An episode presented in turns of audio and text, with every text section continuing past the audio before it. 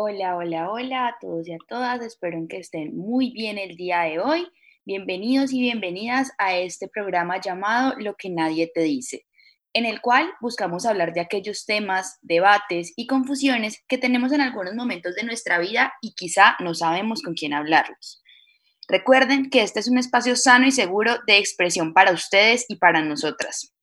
Como cada semana, nos encanta agradecer a la producción de Radio Samán por hacer posible este espacio cada semana sin falta. Asimismo, agradecemos a Santiago Quintero y Paula Rodríguez por producir el día de hoy.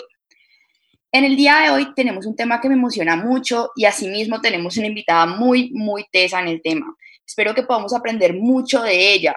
Así que, bueno, ya creo que se dieron cuenta que me encuentro muy feliz con ustedes y sin más, mi nombre es María Paula Riaño, soy estudiante de Ciencia Política y Comunicación y los dejo con mi compañera. Hola, hola, hola a todos nuestros oyentes el día de hoy. Yo soy Victoria y de nuevo estoy muy feliz de que estemos aquí en una nueva misión de lo que nadie te dice. El día de hoy, como mi compañera ya les contó, tenemos una súper invitada que nos va a compartir todo su conocimiento y experiencia.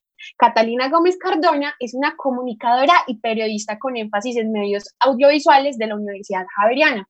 Ha pasado años inmersa en la investigación de la sexualidad y decidió iniciar un proyecto personal llamado Juanita la Frígida, en donde se habla de sexo tan coloquialmente como se debería. Entonces estoy muy feliz de darle la bienvenida a Catalina y pues nos cuentas entonces un poquito acerca de ti. Hola Vicky, hola María Paula, muchísimas gracias por este espacio y por la invitación. Eh, pues aparte de que ya hiciste una introducción frente a lo que soy como periodista, contarles un poco qué es Juanita la Frígida, porque de seguro muchos se están preguntando como, bueno, nunca he escuchado de este proyecto quién es Juanita.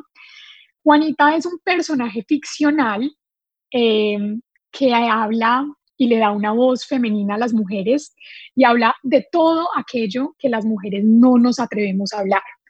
Juanita surgió de una experiencia personal que tuve en la universidad y pues que es parte de un relato y a raíz de eso me di cuenta que ese relato se convirtió en una forma de que las personas y sobre todo mis amigas, las mujeres, se abrieran a hablar de temas de sexualidad de una forma muy coloquial, como tú le dices, porque normalmente estamos acostumbrados a que hablar de sexualidad eh, puede ser un tema tedioso y aburrido, pero cuando vamos y no, analizamos verdaderamente nos damos cuenta que nosotros todo el tiempo hablamos de sexo con los amigos o con las personas más allegadas o con las personas que tenemos más confianza y lo hacemos sin terminologías, lo hacemos eh, sin palabras extrañas. Eh, entonces, Juanita surge, eh, surge como un blog web y luego se va transformando. luego llegamos a Spotify, luego pudimos relatar las historias. Todas las historias que ustedes encuentran en el blog son historias reales son historias eh, que surgen a través de entrevista y lo que Juanita hace es darle esa, esa coloquialidad que tú misma expresas y darle ese tinte que tiene Juanita para contar las cosas. Excelente, Cata. Muchísimas gracias por contextualizar a todos nuestros oyentes acerca de este proyecto Juanita la Fría que hemos querido traer el día de hoy. Y pues gracias a ti por aceptar nuestra invitación. Eh, como pues las personitas que han estado siguiendo lo que nadie te dice y como mi compañera se los dijo al principio, la idea que tenemos en este espacio es generar debate sano en donde podamos hablar de todo eso que a veces nos genera tabú. Y una de esas cosas es el sexo, es la sexualidad, es todo lo que rodea algo tan normal como lo es el sexo. Entonces, englobando toda esta panorámica de que el sexo es un tabú, de que muchas veces es satanizado, de que la sociedad pone a veces a las mujeres en desventaja cuando de hablar de sexo se trata, porque, no sé, la sociedad a veces cree que entre más o menos exprese una mujer o una persona con respecto al sexo y todo eso, pues es más o menos persona. Y eso es lo que nosotros venimos aquí el día de hoy a desmitificar. El sexo no es un tabú, como lo dice Cata, es tan normal como lo es cualquier cosa, y por eso hablar coloquialmente de él es tan necesario como la conversación que vamos a tener el día de hoy. Entonces, pues con eso eh, damos paso al debate el día de hoy y pues esperamos que se gocen este espacio que hemos generado para ustedes y que se gocen todo lo que vamos a hablar el día de hoy. Bueno, Cata, a mí me gustaría empezar. Eh, pues Vicky y yo somos seguidores de Juanita la Frígida desde que comenzó el proyecto, pero pues sabemos que hay muchas personitas que nos están escuchando y quizás no tienen ni idea. Entonces, pues quisiéramos que nos cuentes un poquito del nacimiento del proyecto, pues de la forma tan coloquial y divertida que en verdad ustedes expresan. Eh, sí, básicamente eso. Eh, bueno, como les estaba contando, Juanita surge de un relato eh, personal. se los cuento rápidamente. Yo vivía en la ciudad de Cali, efectivamente, en el mismo lugar donde surge el programa, y eh, un día me fui de fiesta eh, normal con una amiga al mismo lugar donde iba siempre. Normalmente yo soy de las que es súper eh, organizada, entonces yo siempre tengo como, ustedes se acuerdan de ese bolsillito que uno tiene en los jeans, que es súper chiquitico, yo ahí siempre, siempre aseguro el dinero pues del Uber, del taxi, siempre para asegurar el regreso a mi casa. Pues resulta que terminada la noche, yo tomo un taxi y iba con mi compañera con la que iba, pues había ido de fiesta, ella estaba pues un poco tomada y mando la manito al bolsillo y me doy cuenta que por alguna razón la mitad del dinero que tenía pues para pagar el, el Uber eh, o el taxi pues en ese momento no estaba ahí. Entonces yo a mí se me voló la cabeza, yo empecé como, bueno, ¿yo qué hago? Entonces yo dije, no, tengo que ser sincera con el taxista, entonces yo le digo al señor, señor, disculpe, usted puede prender las luces, que yo creo que se me cayó, se me cayó un billete. Entonces yo empecé a buscarlo y yo haciéndome la disimulada, yo no, ¿qué voy a hacer? ¿Qué le digo yo a este tipo? Bueno, el caso es que yo lo miro así con la cara de mil angustias y le digo como, señor, o sea, ni siquiera es un señor, ustedes se deben estar imaginando pues un viejito, no, era un, era un taxista por ahí de 29 años, eh, de esos papis boys, pues que manejan taxi, te ponen reggaetón, súper queridos, que te sonríen, buena onda. Y yo le digo como, oye, es que tengo un problema, no encuentro la mitad de mi plata. Eh, se lo juro, o sea, yo fue como, le pido mil disculpas, yo no me subí a su taxi en búsqueda de, de pues de, de, viajar gratis, eh, pero podemos buscar una solución. Y el man me sonríe y me dice, no, fresca, no hay problema. Y yo dije, uy, qué tipo tan comprensivo, de verdad. O sea, él me va a decir como, no, yo paso mañana por la plata. Y él me dice, muéstrame una teta. Y yo me quedo como, ¿qué? Y él me repite súper tranquilo, o sea, de verdad, de la forma más tranquila, muéstrame una teta. Y entonces a mí me dio, a mí de verdad en ese momento me dio mucha risa. Obviamente, pues uno piensa como, bueno, esto hacia dónde va, mi vida está en peligro o esto es una broma. Entonces yo decidí tomármelo relajada y yo le dije, yo soy bastante delgada, entonces yo le dije, usted me está viendo, la verdad, pues yo no tengo, eh, yo no tengo tetas. O sea, eh, y él me hizo, me dice algo que a mí nunca se me va a olvidar y es, una teta es una teta y todas las tetas son lindas, muéstrame una, relax, relajada. Entonces él llega a, pues, al apartamento de mi amiga para el carro, yo abro la puerta, obviamente pues porque uno piensa que la situación es un poco incómoda y uno se le, se le arman mil películas en la cabeza y finalmente mi amiga se baja, me deja ahí sola y yo lo miro, me tapo los ojos, le muestro una teta y salgo corriendo. Y el tipo me grita, tiene unas tetas muy lindas y se va. Y finalmente yo pagué la mitad de la carrera y eso fue algo que pues llegué a contarle a muchísimas personas al otro día a la universidad y fue como un boom porque muchísimas personas me empezaron a contar historias relacionadas o divertidas o accidentes sexuales, entonces me empecé a dar cuenta que este tipo de historias, eh, pues que son como motor del humor, tienden a tener este efecto de que las personas se abran de una forma eh, más relajada y tranquila frente a un tema que, como ustedes lo dicen, es tabú y tiende a ser, pues digamos que muy tensionante. Entonces, Juanita relata todo este tipo de historias que son divertidamente accidentadas, ese es el eslogan que nosotros manejamos, eh, una sexualidad divertidamente accidentada, porque a través del humor y todas estas experiencias como que nos pasan relacionadas con la sexualidad, momentos embarazosos, accidentes sexuales, este tipo de historias que me pasaron a mí, tocamos temas más relevantes.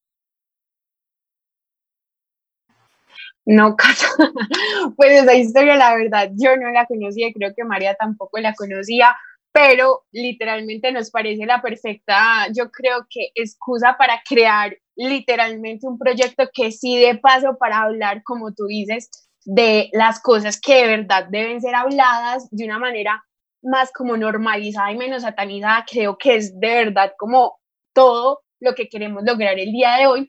Y en orden a lo que nos acabas de contar, que pues nos parece muy importante, también nos gustaría como encaminar el debate uniéndolo pues con lo que nos acabas de decir en por qué crees que esas experiencias que cuenta Juanita y que cuenta pues el blog que has creado, ¿por qué crees que son herramientas para romper con estos tabúes sobre la sexualidad y cuál crees en últimas que es la importancia de hacerlo en medio de una sociedad a veces tan conservadora como la que vivimos? Entonces, no sé qué nos puedes contar al respecto. Claro que sí. Bueno, yo voy a empezar con un tema que muchas personas, cuando yo cuento esta historia de que fue lo que me pasó a mí, lo que me motivó a empezar a escribir todas esas historias que me empezaron a llegar en entrevistas, muchas mujeres, eh, hombres, personas que se me acercan me dicen, ven, pero esta historia que tú cuentas tiene otro trasfondo, o sea, tiene un trasfondo eh, que puede ser perverso, pervertido, y yo siempre toco un tema que se llama el consentimiento. En la sexualidad el consentimiento es base para cualquier tipo de exploración y descubrimiento. Y esta situación que me pasó en el taxi, por más divertida que es, pues es un consentimiento mutuo, ¿verdad? Es un momento donde a mí una persona me propone algo y yo decido si hacerlo o no hacerlo, ¿verdad? Y de eso parte la sexualidad y de eso parte el sexo y las relaciones sexuales, y es el consentimiento. Entonces, eh, para mí esta historia es una historia valiosa porque a pesar de que las personas puedan decir como, pero este tipo que tenía en la cabeza, eh, me imagino que lo hace con todas, o sea, podemos pensar 1500 cosas y juzgar y tener este, este tabú, este sesgo de, de, decir que cuando las personas tienen una preferencia sexual, eh, entonces son pervertidos, son, no. Entonces es ahí donde yo digo como, aquí hay un consentimiento y cuando hay un consentimiento, pues hay una experiencia valiosa, ¿verdad? Em, vivimos en no solamente en una sociedad Colombia, sino en un mundo donde el sexo sigue siendo satanizado, el sexo, el sexo sigue siendo un tabú y donde vamos y hacemos las preguntas erróneas en los lugares erróneos. Eh, yo he tenido la posibilidad de trabajar con muchos padres de familia dando charlas en colegios y los padres están llenos de infinidad de preguntas porque normalmente nosotros, pues los hijos, no vamos y hablamos de este tema con los papás. Y cuando los papás tratan de hablarlo, se convierte en un tema, eh, pues, que es como incómodo, ¿verdad? Em, normalmente las personas van y le preguntan a Google, las personas van y le preguntan al amigo que creen que tiene más experiencia. Em, entonces también encontré que el proyecto es este espacio donde las personas pueden hacer preguntas. Nosotros tenemos un correo electrónico en el que ustedes no saben la infinidad de preguntas más raras que nos llegan y las preguntas más charras y chistosas, pero que tienen una base y es que las personas están explorando y temen hacer preguntas porque tienen preferencias que no muchas veces son del gusto de todas las personas, porque la sexualidad, yo tengo una forma de decirlo, en el sexo hay más variedad que em, marcas de cereales en el supermercado. La sexualidad hace parte de la identidad de las personas y de la misma forma que cada persona tiene una personalidad diferente, pues tiene una forma de vivir el sexo de forma diferente y de ahí parte la necesidad de empezar a hablar de sexo y de sexualidad.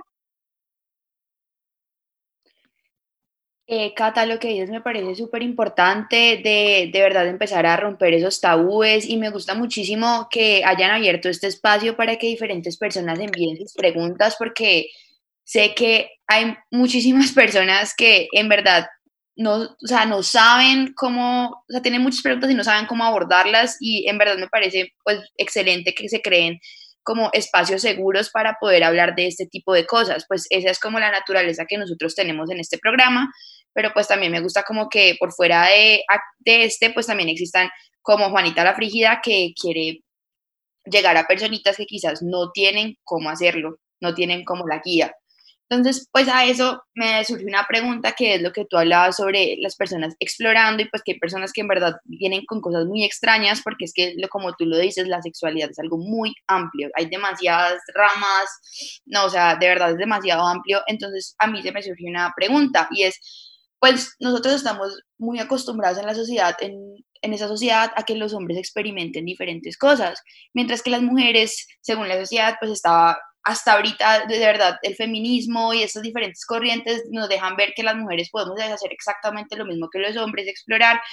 Pero entonces, para ti, ¿crees que una mujer es más o menos valiosa por explorar abierta y, y libremente su sexualidad y también expresar que lo hace? Porque en verdad nosotros siempre vemos que los hombres están hablando como, ay, sí, es que yo eh, experimenté con esto, con, no sé, de alguna forma, con una persona, pero muy pocas veces vemos que las mujeres en verdad lo hacen tan abiertamente y eso me parece muy grave. Me gusta muchísimo que en este momento todo está cambiando, pero me gustaría saber tú qué piensas acerca de eso.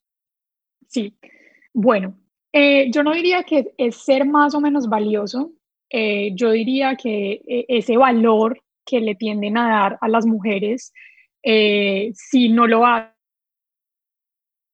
que es como se habla coloquialmente, si tú eres una mujer que explora la sexualidad abiertamente, tú eres una puta, eres una zorra, eh, ramera, cuantas cosas se le suele decir a una mujer. Y si tú no lo haces abiertamente y pues eres de las que es un poco más tímida, entonces tú eres una mojigata, eh, tibia, porque esos son los términos que se les da, ¿verdad? Pero no es que sea más o menos valioso. Eh, nosotros estamos últimamente trabajando una frase que Juanita dice, si habemos frígidas, también habemos ninfómanas. Nosotros exactamente eso, ese paralelo que te estoy poniendo. Así como hay mujeres, eh, pues, eh, que evidentemente son un poco más calmadas en el tema, eso no quiere decir que no exploren su sexualidad, quiere decir que de acuerdo a su personalidad viven la sexualidad, como hay otras mujeres que son abiertas y más necesitadas de, de, de, este tema, ¿no es cierto? Y que de pronto están en un punto de exploración diferente. Em, yo diría eh, que, pues les puedo contar aquí, ustedes se preguntarán, ¿por qué Juanita la frígida? ¿Por qué la frígida? ¿Por qué ese término? Eh, porque le queremos dar relevancia a temas en la sexualidad que son importantes. La frigidez, para aquellos quienes no lo saben, es una condición eh, física, mental y psicológica que viven tanto hombres como mujeres, pero pues en este caso el término es para mujeres, y es pues diciéndole en pocas palabras, es no poder llegar al orgasmo.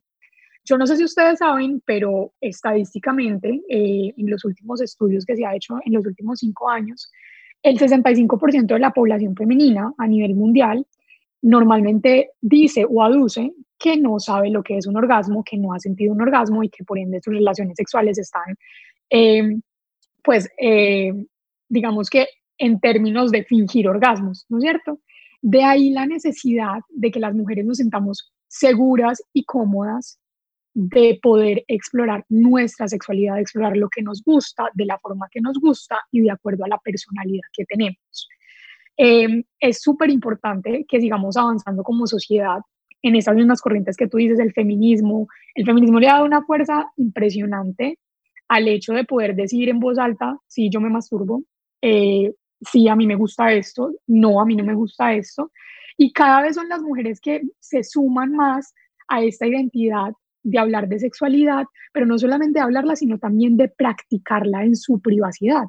Y eso mismo va a ir dando un avance en el que la mujer no va a tener que ser callada y en la que no se le va a estigmatizar al hombre también, en que, ah, es que los hombres siempre hablan de sexo, ay, es que los hombres siempre se viven ufamando de todas las actividades sexuales que tienen.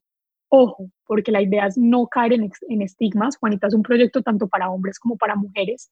Y allá afuera también hay hombres que se les podría decir si son eh, hormonales, si son eh, calentones, eh, también hay hombres que son tibios. Entonces, es eso, es, es, es hacerlo libremente y si pues por alguna razón a ti no te gusta hablar de ello y no te gusta expresarlo, pues que lo vivas en tu privacidad Cata, y me encanta que hayas tocado literal ese, pues ese tema con respecto a quizás los estigmas que hay a cada mujer o a cada persona que decide vivir su sexualidad de la manera que le plazca, en su libertad, de la forma en como quiere y experimentando en definitiva lo que le gusta, lo con lo que se siente cómodo y entendiendo obvio que no a todos nos gusta lo mismo, que no todos tenemos que regirnos por las mismas prácticas sexuales, pero inicialmente lo que te iba a preguntar siguientemente era por qué, o sea, ya partimos de la existencia de unos tabúes y unos mitos y unos estigmas que existen con respecto a la sexualidad y se adjuntan a lo que puede ser o no ser una persona que cree que es lo que estamos diciendo que está equivocado, que la forma en cómo vivan la sexualidad no los define como más o menos personas. Pero entonces ahora queremos hablar sobre la responsabilidad que tú crees que tenemos en esta sociedad para educarnos sexualmente y desmitificar todo aquello que gira alrededor del sexo, porque como decías, entonces si yo como mujer, en este caso que estamos hablando de las mujeres, pero también pues abierto tanto a hombres como mujeres, tengo muchas relaciones sexuales, entonces yo soy promiscua y probablemente no valgo mucho.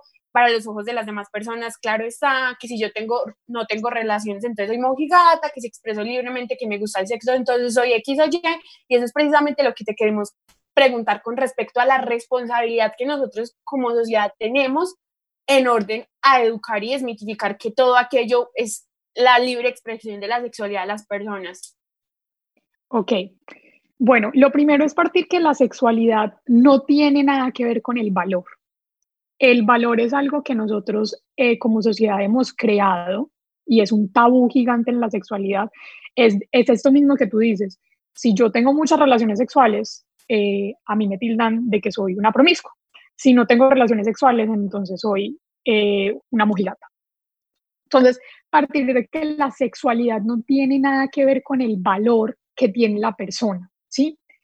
Eh, y segundo, entender que como sociedad nosotros nos han enseñado, o la sociedad se ha, se ha fundamentado desde el punto de vista de que la sexualidad es solamente y se habla solamente de lo que tiene que ver con las enfermedades y con eh, la responsabilidad que se tiene en un acto, pues que tiene unas consecuencias. Entonces, ¿cuál es la responsabilidad? Es entender que la sexualidad es una transacción, tener una relación sexual es una transacción tanto física como emocional, como sentimental, como energética, en la que hay una serie de consecuencias porque pues como conocemos, eh, de la sexualidad se derivan, de tener una relación sexual se derivan varias cosas. La primera es que una relación sexual obviamente tiene una carga emocional, hay una experiencia, esa experiencia nos deja un aprendizaje o una serie de emociones. Por otro lado, hay un contacto físico en el que hay un intercambio de fluidos y pues que obviamente eh, la, la parte del sexo está hecha desde la parte fisiológica y física, pues para la procreación. Y de esa misma forma también está el tema de pues, las enfermedades de transmisión sexual. Entonces, es entender estos puntitos, ¿no es cierto?, para poder llegar a algo muy importante y es que la forma más responsable de vivir la sexualidad es, primero, el respeto individual y segundo, el respeto a la forma en la que los demás viven la sexualidad. Y segundo, es educarnos. Pero a raíz de la educación sexual se han formado muchísimos eh, cuestionamientos, ¿sí? Em, yo se los puedo contar de forma, de forma abierta. Eh, digamos que la percepción que yo tengo de la sexualidad también viene de como mis papás, eh, o digamos mi papá más que todo, me hablaba de la sexualidad. Mi papá me dio dos grandes consejos que para mí fueron fundamentales para empezar a, a vivir una vida sexual sana. El primero es que el día que yo tuve mi, mi primera relación sexual, yo les conté a mis papás. Yo les dije, eh, tuve esta experiencia, ellos me dijeron, vale, eh, súper bien, ¿cómo te sentiste? Esa fue la primera pregunta que me hicieron. Lo segundo fue que me dijeron, bueno, ya que entraste en esta etapa de tu vida, entonces lo siguiente es ir al médico, ir al doctor y entender cuál es la mejor forma eh, en la que tú puedes prevenir las enfermedades de transmisión sexual y en la que tú puedes prevenir un embarazo para que el día que tú quieras ser mamá, si es tu deseo, tú lo puedas hacer de una forma responsable. Entonces, esa fue una de las primeras experiencias que a mí me cambió la vida en la parte sexual, que es tener un apoyo desde la parte paternal y de que, pues, sentir que, me, que estaba en una zona de confort. Segundo, eh, mi papá me dio un consejo maravilloso y es, me dijo, Conócete, explórate como mujer para que el día de mañana, cuando tú pretendas que otra persona te satisfaga, tú tengas claro que esa satisfacción parte de ti. Es decir, él me invitó a la masturbación, no en una forma retrógrada, no en una forma en una forma sana para que yo conociera qué es lo que me gusta, qué es lo que no me gusta, qué me satisface, qué no me satisface, porque muchas veces como mujeres, cuando no encontramos, cuando no llegamos al orgasmo, estamos pretendiendo que el otro nos satisfaga cuando no entendemos que el orgasmo parte de nosotras mismas y de la misma forma desde el hombre. La sexualidad y el placer parte desde el individual y pues obviamente cuando ya se está en el acto, pues la otra persona que está compartiendo con nosotros obviamente pues lo magnifica. Pero el placer proviene principalmente desde nosotros hacia el otro. Entonces, ese es, creo que es eso. Eh, creo que para mí eh, la educación fue un tema muy distinto. No solamente, mira, estas son las enfermedades sexuales, esto pasa cuando uno tiene relaciones sexuales, este es el órgano masculino, este es el órgano femenino, a esto se le dice pene, a esto se le dice vagina. No solamente eso, sino transgredir y traspasar la sexualidad como algo de identidad propia. Cata, eh, la historia que acabas de contar, pues me quedan muchitas, muchas cositas. Por ejemplo, justamente está por el chat interno, alguien me está diciendo que la confianza que tuvieron tus papás al hablar contigo y decirte como que, oye, explórate a ti misma y hablar tan abiertamente contigo es algo que nosotros, creo que a muchas personas no les ha pasado o no nos ha pasado en general. Muchos tenemos esa familia que te dice como, ay, sí, siéntete de verdad con toda la confianza del mundo a hablar con nosotros, de contarnos sus experiencias, pero de verdad, pues no sé, eh, la sociedad misma creo que no se ha encargado de que uno forme esa barrera y en verdad no esté, y entonces como que no tenemos ese acompañamiento como el que tú tuviste, que hoy te permite ser de pronto tan abierta y que pues te llevó a un camino y creo que esos pues también son los primeros indicios que tú de verdad notes que hay personas que no tienen o no tuvieron el privilegio que tú tuviste de hablar con tus papás y te permite como llegar a otras personas con este emprendimiento que tú tienes. Y eso me parece súper importante, como de verdad el, la responsabilidad que tenemos nosotras las personas que entendemos que la sexualidad no es un tabú, quitarla a las personas que quizás tienen un poco más de problema para hablar de ellas. Entonces, mira, eh, uno de los pilares, y precisamente como tú lo dices, eh, digamos que el pilar para que haya un cambio en este, en este tema son los padres. Por eso uno de los pilares del proyecto es precisamente educar a padres de familia, ¿sí? Por dos razones. La primera, los padres creen que hablarles de sexualidad abiertamente a los hijos es incitarlos a que vayan y tengan relaciones sexuales. Cuando tú, yo he tenido la posibilidad de hacer encuestas dentro de los grupos de padres en los que yo he trabajado y ese es el mayor temor que ellos tienen. El, el temor es, si yo le hablo a mi hijo abiertamente de sexualidad, mi hijo va a ir a practicar todo lo que yo le estoy diciendo. Y eso es un, algo completamente erróneo, porque al contrario, tú le estás dando herramientas a tu hijo para que el día de mañana, cuando él se enfrente a esa situación, él tenga las herramientas correctas. Y lo segundo es que si bien la sexualidad no cambia en muchos aspectos, la sexualidad se transforma, así como las sociedades se transforman, la, sexualidad se transforma. Los términos en los que los padres solían hablar de sexualidad eh, cuando ellos eran jóvenes, en este entorno son completamente distintos. Para uno hablarle a un papá que es tirar, hay muchos padres que se quedan tirar, tirar una piedra, tirar. Ellos entonces es darles a conocer todos esos nuevos términos y prácticas.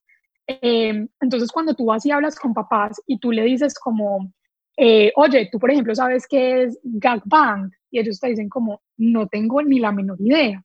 Entonces, por ejemplo, gag, gag band es cuando varios hombres de una forma consentida tienen sexo, eh, sexo con una misma mujer. Entonces, es también educar a los padres, ¿sí? Constantemente, porque ellos son el pilar de las generaciones, ¿no es cierto? Y en caso tal de que, por ejemplo, nosotros tengamos una seguridad muy plantada en la sexualidad, la forma de ayudar a la sociedad a avanzar es, si yo soy hermana mayor y yo he pasado por todas las experiencias, entonces tengo mi hermana menor, en mi caso yo tengo una hermana menor, y yo siempre con mi hermana he hablado de la forma más abierta y he permitido que ella venga a mí con las preguntas más eh, necesarias, extrañas, como ella lo quiera plantear, y siempre tratar de hablar de forma coloquial, no, este es el aparato reproductor femenino, este no, sino de la forma en la que se habla. Sí, Cata, la verdad tienes toda la razón. Y pues entrando en esas historias, nosotros tenemos una pregunta y quisiéramos saber que nos cuentes alguna historia que de pronto tú has escuchado o tú has vivido, algo así como súper, pues no sé, algo que te haya impactado mucho, quisiéramos saber. Bueno, eh, nosotros dentro del proyecto, como ya les habíamos contado, nosotros tenemos eh, pues historias divertidas, nosotros usamos el, el humor y, y, todas estas cosas extrañas, raras que pasan en el sexo para tocar temas eh, pues relevantes, ¿no es cierto? Em, al, al, blog, al correo del blog, nos llegan todo tipo de historias, o sea, la sexualidad, como les digo, em, es un tema sumamente amplio, es un tema em, que tiene muchas variantes, pero también nosotros hemos querido darle un espacio dentro del blog a temas tan relevantes como lo son el abuso sexual. Entonces, hemos querido llegar a, a tumbar este tabú de que el abuso sexual es solamente algo que te pasa, que le pasa uno, solo a las mujeres, no es, no es real. El abuso sexual es para tanto hombres como mujeres, como personas eh, de la comunidad LGTBI, niños, eh, adultos, personas mayores. El abuso sexual es un tema que tiene muchos tabús y queremos romper con eso. Entonces, primero es que no está segmentada, ¿sí? Segundo, eh, que tenemos el imaginario de que el abuso sexual solamente es un tema en el que eh, no fui víctima de abuso sexual porque tenía una falda muy corta o porque yo induje a la persona. Fui víctima de abuso sexual de un miembro de mi familia. Fui víctima de abuso sexual en un callejón porque eran las 11 de la noche y estaba oscuro. Sino entender que el abuso sexual incluso puede venir de una persona de confianza, de una persona consentida. Nosotros tenemos un caso, que de hecho ustedes lo pueden encontrar en el blog, de un abuso sexual dentro del matrimonio. Cuando uno dice una persona está casada, se supone que todo está consentido. Eh, eh, no, resulta que dentro de una relación de pareja donde hay consentimiento, también se puede presentar el abuso sexual. Entonces, eh, es, es hablar cuando ustedes me hablan de, en verdad hay muchos tabúes, sí, hay muchos tabúes, y la idea es que con el proyecto queremos en serio cambiar eh, o por lo menos abrir los ojos a, a todos estos tabúes y pues posiblemente no era lo que ustedes querían escuchar, pero es algo que también eh, está dentro del proyecto y es hablar de cosas más relevantes, hablar de temas como enfermedades, eh, hablar como en temas de frigidez, de cómo la mujer de verdad en algún punto al no llegar al orgasmo puede ser porque tiene una condición de bloqueo, una condición emocional, física o, sentimental, y muchas otras cosas que están detrás de la formación de la identidad de la sexualidad. Cata, eh, con eso literal último que nos acabas de decir, bueno, yo creo que en este programa nos hemos como orientado a intentar aprender en el proceso también e intentar, como te digo, hablar de todos estos tabúes. Hemos hablado de salud mental, hemos hablado del feminismo, hemos hablado de muchas cosas. Yo quería mostrar este, pues este tópico, lo que es la sexualidad, como lo hemos estado hablando, porque creemos que no existen muchos espacios seguros que nos hablen de la sexualidad de la forma tan coloquial como lo puede hacer Juanita La Figia con tu proyecto, que es lo que en últimas nos atrajo a decir, ok, necesitamos en serio desmitificar todo esto, pero no queremos hacerlo de la forma en como mucha gente lo ha intentado hacer, un poco más, mm, no sé si la palabra sea aburrida, pero sí un poco más como rígida y no literalmente en el, la conversación de lo que nos pasa a diario, en la diversión de a veces esos sucesos que nos da pena contar, pero en últimas nos ha pasado porque son reales, no son mentiras, no nos los estamos inventando. Y pues yo creo que en eso también nace como como lo valioso de haberte tenido el día de hoy aquí. Pero pues a manera como ya de ir cerrando y de conclusión, nosotros sí queremos lanzarte una pregunta y en serio nos encantaría que nos dijeras qué consejo le darías a todas las Juanitas y Juanitos alrededor del mundo que luchan a, diario con la expresión libre de su sexualidad. Mm, vale, lo primero es precisamente lo que el proyecto eh, se propone, es que vivan una sexualidad divertidamente accidentada. ¿Qué es una sexualidad divertidamente accidentada? Eh, con todo lo que conlleva tener una relación sexual, con pedos vaginales, con caídas, con dolores en, cambios de ciertas posiciones, con morirse de la risa, em, con explorar todo aquello que, que, ustedes quieren hacer y entender y nunca se han atrevido. Entonces, eh, pues el primer consejo es ese, el segundo es que se exploren a ustedes mismos y que exploren eh, desde cada uno que los identifica y que los hace ser cada uno de ustedes desde la, desde la sexualidad y ser como son, que les gusta, que no les gusta, para que ustedes el día de mañana puedan tener relaciones sexuales eh, y emocionales sanas que partan desde el consentimiento. Si no sabemos qué es lo que nos gusta y no nos gusta, desde ahí parte que no podemos tener una relación completamente consensual. Que hablen de sexo. Esta es una invitación que nosotros constantemente hacemos. Si ustedes entran al blog, eh, ustedes se van a dar cuenta que nosotros decimos, tenemos una forma en la que Juanita lo dice y es hablemos de sexo porque emociona un poco menos que practicarlo por obvias razones pero es, hablen de sexo, hablen de sexo con sus amigos, si lo quieren hacer con su familia, con, con cualquier persona que lo quieran hacer y háblenlo como lo hablan, háblenlo con las palabras coloquiales con las que lo dicen, con el vocabulario normal con la que se expresa, no con tecnicismos, no, no, no con temor. Eh, entonces yo diría que, que esos son mis, mis tres consejos para vivir una sexualidad sana.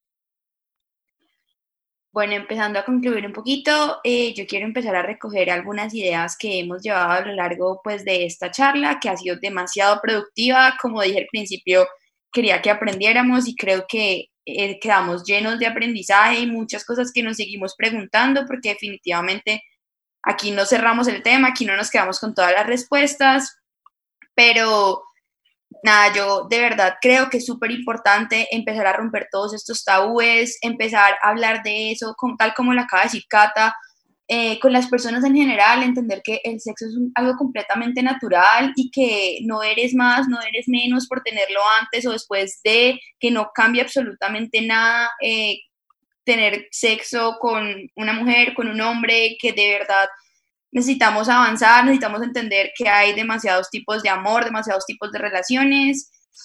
Eh, por otro lado, también me parece pues súper importante llevar estos temas a la mesa, no solo entre nosotros, sino con nuestras familias. Eh, ya creo que hemos hablado pues bastante de eso, pero sin embargo pues me parece súper pertinente volver a repetirlo porque porque creo que a muchas personas les ha pasado que no saben con quién hablarlo y pues al final sus familias quizás son eh, como el, lo que ven todos los días, entonces de verdad eh, sería muy importante que todas las familias generemos esa confianza hacia nuestros familiares, nuestros hijos, nuestros primos, hermanos, lo que sea, para poder hablar abiertamente de estas situaciones. Y bueno, por, pues por último, algo que también me gustaría recalcar a mí, algo que dijo Cata y me parece demasiado importante es tener en cuenta todo lo que tiene que ver con el abuso sexual, que de verdad todo debe ser consensuado, mientras todo sea consensuado no hay problema, pero pueden haber tipos de abusos en todas partes, no, nunca va a ser culpa de una persona. Eh, y nada, a mí también me gustaría recoger un poco acerca de lo que Cata nos ha contado y pues lo que acaba de decir nuestra compañera María Paula con respecto a lo del consenso, que creo que fue una de las partes pues de este conversatorio el día de hoy que nos ha instruido tanto, que más me sonaron en la cabeza, porque nosotros siempre suponemos que el consenso debe estar y así es, pero muchas personas a veces tienen experiencia o no saben reconocer cuando una relación sexual fue o no con consentimiento, cuando te insistieron demasiado o cuando simplemente un familiar, alguien muy cercano a nosotros, un primo, o sea, de verdad creo que abuso sexual puede haber de tantas formas y muchas veces nosotros mismos no lo reconocemos, o sea, eso también es un trabajo yo creo que personal y de nuestra sociedad, como aprender y, dar estos espacios de sano como conocimiento y aprendizaje que nos ayuden a identificar que el consenso, el consenso es la base de cualquier tipo de relación, ya sea sexual, sentimental, familiar.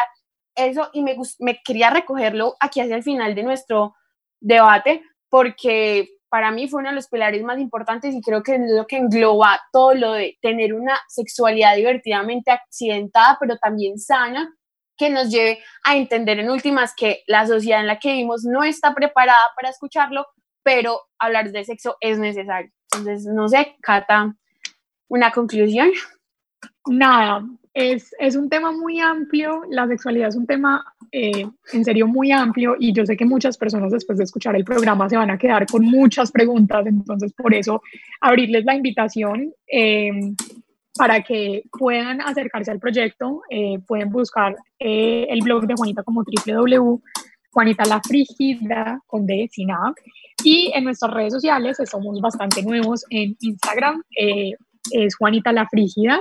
y también pues yo abro el espacio, siempre estoy abierta para en mi Instagram personal recibir preguntas, escuchar historias, cualquier cosa que las personas quieran expresar es arroba Cata Gómez Cardona. Entonces, eh, con toda la confianza, con toda, con toda la libertad, pueden hacer las preguntas más locas del universo relacionadas con la sexualidad y Juanita les va a contestar.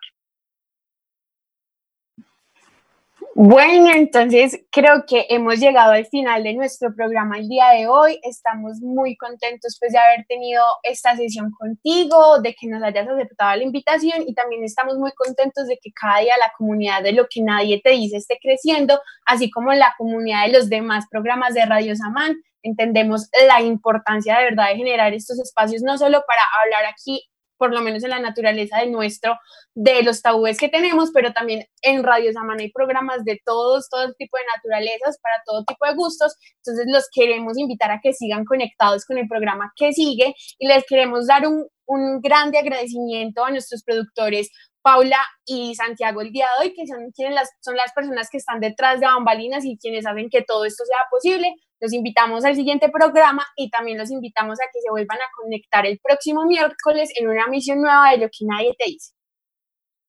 Muchas gracias a todos.